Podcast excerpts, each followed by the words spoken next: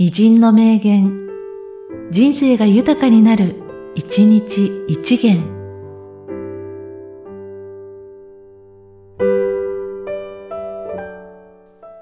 2月17日、茨城のりこ。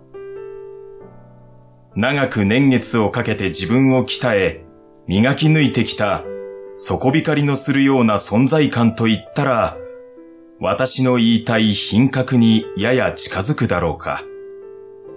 かなりの年齢に達しなければ現れない何かである。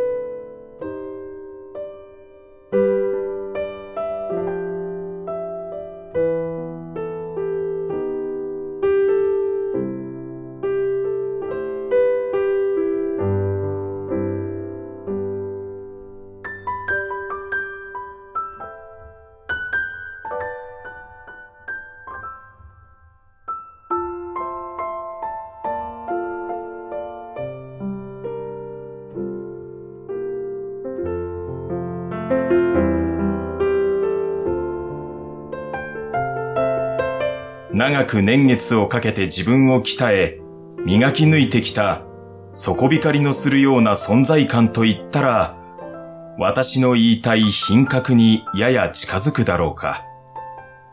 かなりの年齢に達しなければ現れない何かである。